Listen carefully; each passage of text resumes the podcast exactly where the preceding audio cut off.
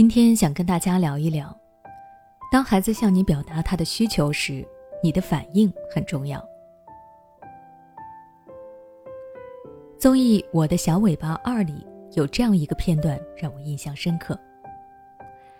哥哥聂泽宁因为工作太忙了，想先在家里把工作完成好，再去照顾妹妹，所以让妹妹安安独自的在一旁玩。之后，由于哥哥讲电话的时间太长了。安安开始觉得困了，但是想到哥哥让自己等他，于是安安强忍着睡意走到哥哥的身边。他没有吵哥哥打电话，而是靠在哥哥的大腿上。哥哥见状也迅速结束了工作电话，带着安安回房去睡觉了。安安的这个行为让现场的嘉宾赞叹：一个三岁的孩子能够表现得这么独立，他知道困了要找哥哥。还知道哥哥在打电话，不能吵他，选择默默地陪在他身边。可是，并不是每个孩子都会有这样的反应。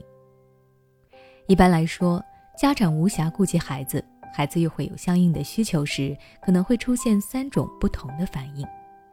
这些反应代表着什么呢？下面我就针对每一种情况来简单的分析一下。第一种，又哭又闹。有的孩子看到大人在忙，没有搭理自己时，就会开始大哭大闹，吵着让爸爸妈妈陪自己。这其实是一种缺乏安全感的表现。他担心你会因为其他事情而不要自己，抛弃自己，也可能会认为你只爱工作，不爱自己。孩子是想通过这样哭闹的方式来吸引你的注意力，让你回过头来关注自己。这样的孩子，他知道要向家长表达自己的需求。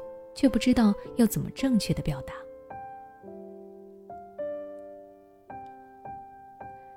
第二种，自我消化。也有一些孩子看到大人忙其他的事情时，选择不去打扰他们，就算自己有需求，也努力自我满足。这样的孩子在很多人看来都是特别独立的，因为他们不需要别人操心，有什么事情都自己解决。但孩子在两三岁时就有这种表现，其实是过分独立的。就像我的小尾巴二中的安安，如果他因为不想打扰哥哥的工作，选择自己困了就自己一个人回房间睡觉，这种行为在大多数人看来都是很懂事的，但这其实是一种自我内化的表现。过于独立的孩子有需求也不会向他人提出，更不会被人满足。这样的孩子往往把他人的需求放在第一位，经常为别人考虑，而把自己的需求滞后。长此以往，可能就会变得越来越内向，甚至形成一种讨好型人格。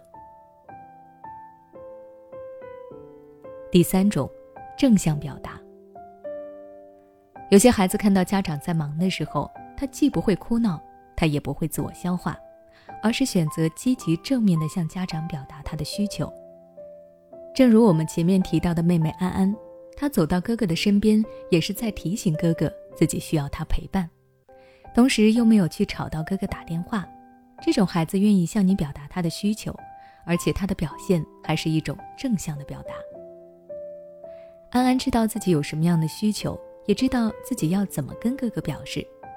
他的这种独立就是一种正向的、积极的独立，不是因为需求没有被满足被迫独立。